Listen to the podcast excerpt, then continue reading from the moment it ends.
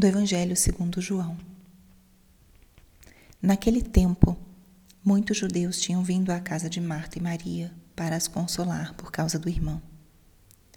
Quando Marta soube que Jesus tinha chegado, foi ao encontro dele. Maria ficou sentada em casa. Então Marta disse a Jesus: Senhor, se tivesses estado aqui, meu irmão não teria morrido. Mas mesmo assim eu sei que o que pedirdes ao Pai, ele te concederá. Respondeu-lhe Jesus: Teu irmão ressuscitará.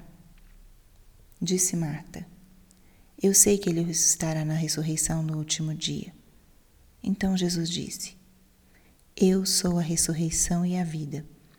Quem crê em mim, mesmo que morra, viverá. E todo aquele que vive e crê em mim não morrerá jamais. Crês isto? Respondeu ela: Sim, Senhor.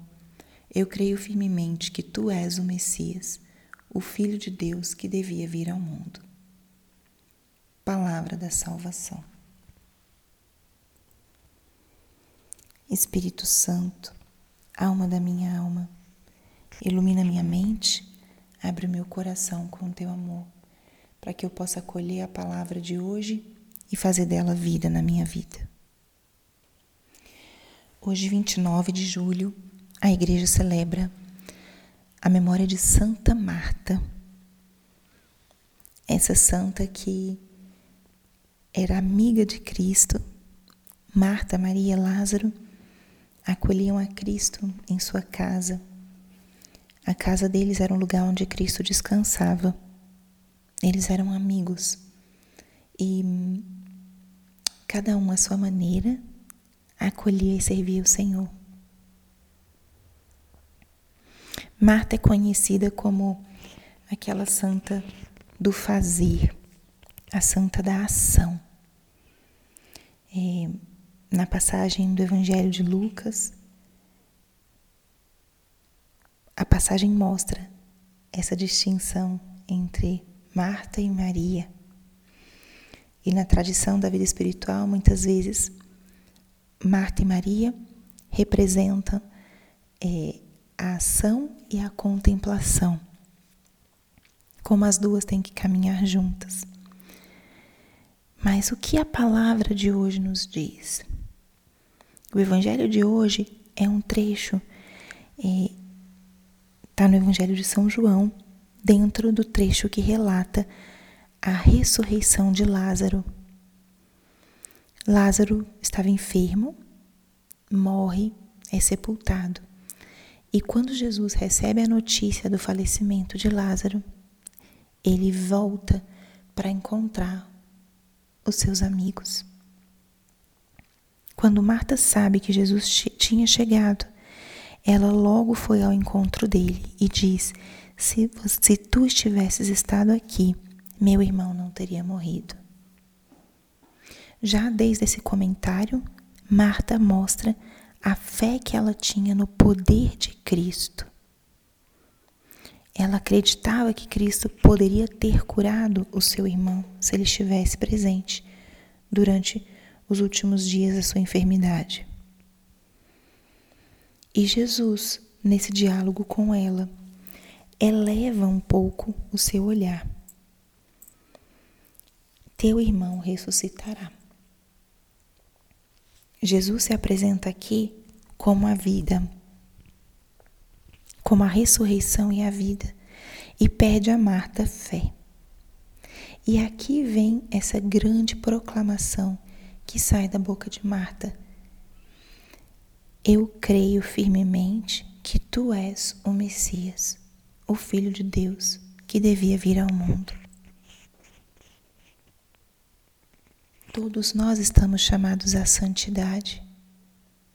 Cada um vai ter um caminho específico de acordo com a sua história de vida, com seus dons, com seus talentos, com as suas limitações e com os chamados do Senhor.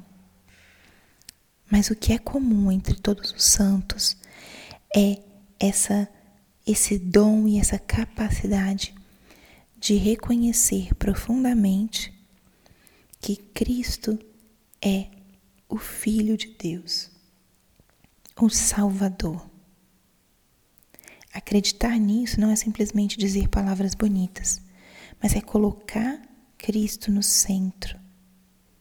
Permitir que Ele participe das nossas dores e das nossas alegrias. Confiar a Ele aquilo que a gente não compreende ou aquilo que não somos capazes de realizar por nossas próprias forças. A santidade ela está diretamente vinculada com as virtudes da fé, da esperança, da caridade. A santidade está vinculada com o abandono em Deus, um abandono confiante que permite que o Senhor faça aquilo que é da sua vontade. E Santa Marta proclamou isso com os seus lábios. Ela foi capaz de reconhecer no Deus, no homem Jesus Cristo, o Filho de Deus. Da mesma forma que Tomé proclamou meu Senhor e meu Deus, quando nós reconhecemos em Cristo o Senhor da nossa vida, é aí onde a gente entra realmente num caminho de mudança, de conversão, de santificação. Vamos deixando o controle da nossa vida e entregando para Ele, deixando que Ele seja realmente o centro, aquele que nos conduz. Então hoje peçamos a Marta, a Santa Marta, sua intercessão, que ela nos inspire, principalmente hoje, a renovar o nosso desejo de santidade. Pergunte-se hoje: qual é o meu caminho de santidade? Por onde o Senhor me conduz? O que Ele pede de mim? Que resposta eu estou dando? Eu creio no meu Senhor. Eu creio que Ele é o Cristo, o Filho de Deus vivo, o meu Salvador. Que coisas da minha vida eu posso confiar a Ele? nesse momento. Então, vivamos assim, peçamos essa graça no dia de hoje de renovar o nosso desejo de santidade e a nossa confiança no Senhor. Glória ao Pai e ao Filho e ao Espírito Santo, como era no princípio, agora e sempre. Amém.